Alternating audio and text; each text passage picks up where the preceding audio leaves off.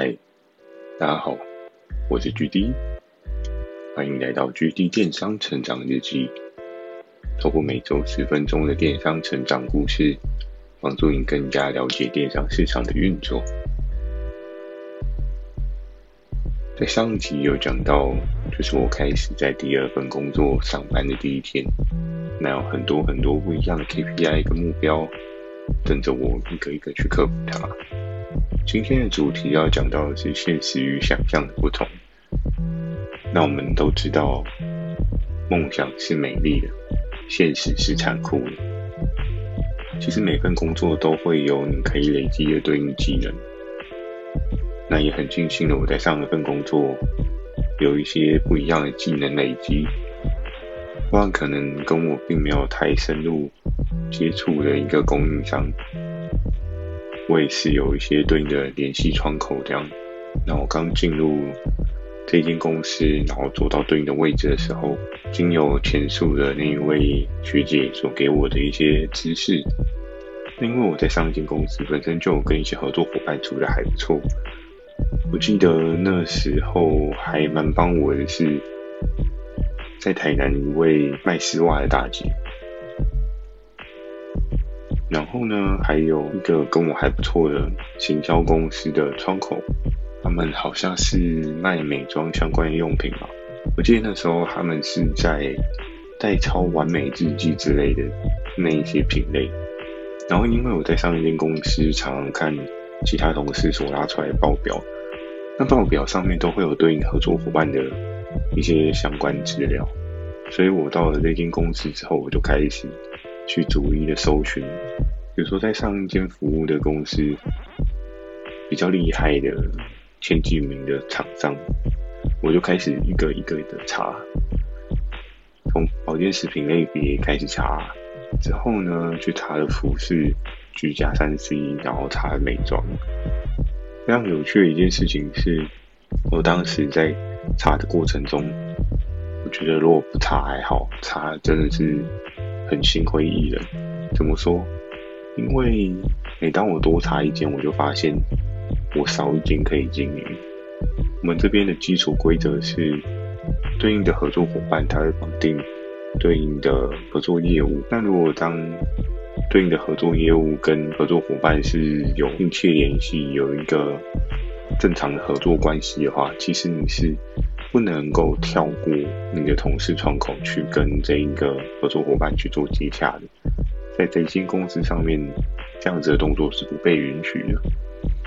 于是呢，我就从我之前所累积的那些清单开始一个一个一个的找，从保健食品找到居家三 C，然后再找到服饰，再找到美妆类别。经过一个一个品类的找寻之后，保健食品几乎所有的合作伙伴都有对应的业务窗口。居家三 C 呢，可能有的有，有的没有。而在服饰类别呢，就像我刚刚讲的，我只找到了卖丝袜的大姐。然后到最后，我自己主要在经营那一块美妆的那个类别，我发现还蛮好的。怎么说？因为我那时候去做一个调查的时候，发现我美妆类别是最没有人碰，也没有人去经营的领域。我那时候看到了这样的状态，我就觉得，诶，那或许还是有机会嘛。因为美妆都没有人碰，那我在上一个公司服务的时候，美妆是如此的强势，营业额也还算漂亮。当然，它不是保健食品这么的厉害。可是它也是一个可以发展的领域。那因为我们点进了对应的合作伙伴，我们可以看到它的状态，比如说大概一两个月的规模，但是它的营业额大概在什么样的水位。那我刚进去的时候，可以看到比较 top 头部的业务窗口，其实都还蛮厉害的，手上的。前几大供应商动辄都是可能一两百万以上。我清点了一下我手上的所有合作伙伴清单，可能全部加起来都没有他们一间合作伙伴来的大。所以我那时候就在思考说，那在这样的规模状况，我到底要怎么样去应对主管所开给我的目标设定这样。然后我还记得在每天的结束，不管是主管啊，或者是初期带我的学姐啊，他们常常都会问我说：“哎，你今天打了几通电话？哎，你今天提了多少个案子？”然后那时候压力真的、还蛮大的，因为在上份工作打电话这件事情对我来讲就是个梦魇。我自己内心是极其抗拒那种未知感，很担心说打过去被人家打枪，所以我到了这间公司，我对于打电话开发这件事情，我还是有些些的抗拒。我觉得相对来讲好一点的是，因为我在上一份工作有认识一些。合作伙伴，所以相对来讲，初期我打的电话都是针对这些合作伙伴去打电话，就跟他说：“哎，我现在在哪里哪里啊？你可以来提名上架，我最近业绩还不错哦。你这边上架的话，应该都会有一些对应的量能销售，可以来尝试看看。”我记得在初期的时候，我就提了一堆面膜，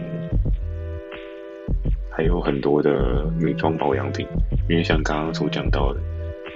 可能比较没有人经营的就是美妆这一块类别的合作伙伴这样。然后除此之外呢，我还有提什么？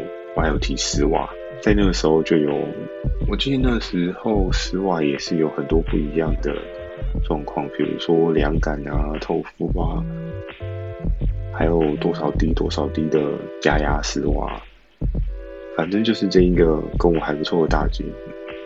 他能报的任何丝袜，我全部都报上去了。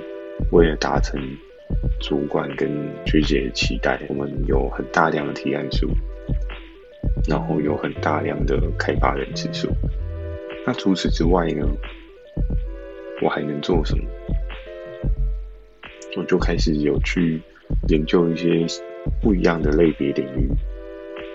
那时候开发入口其实还蛮多地方可以去做参考的，像是那时候的雅虎奇摩商城，其实他们好像每周还是每个月都会有固定的新进的合作伙伴作为他们的厂家配合这样。那非常贴心的是，你点进去它的超级商，他们将客服部分转 pass 给供应端这样，所以上面都会有供应端的公司名称啊、电话资料啊、联系人之类的。那我们就会在上面查找，说看有没有什么特别的去进驻这样的商城。然后每天呢，进公司的第一件事情就是开始看，那我接下来要进的类别还有什么样的可能性？我可以开发什么样的人？开始一间一间的打。那初期呢，只要是没有人合作的，我都尝试着去开发联系，跟人家谈合作。有遇到不错的，但也有遇到不理你的。通常不理你的会多过于不错的，不错的比例可能三十间可能只有一间吧，但不理你的比例大概是三十间里面会有个十到十五间是非常正常的一件事情。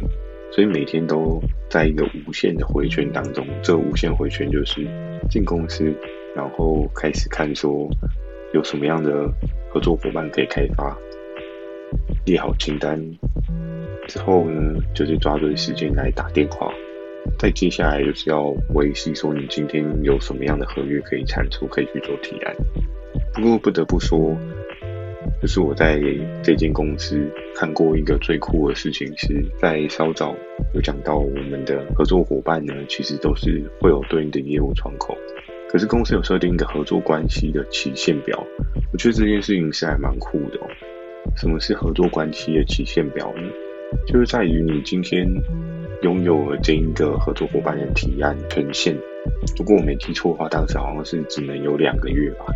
就是如果你两个月这一间合作伙伴没有任何的提案产出，那就代表你跟他是没有很密切的合作关系，是应该要让其他的业务窗口去做一个尝试接洽，看看能不能替公司带来更好的效益。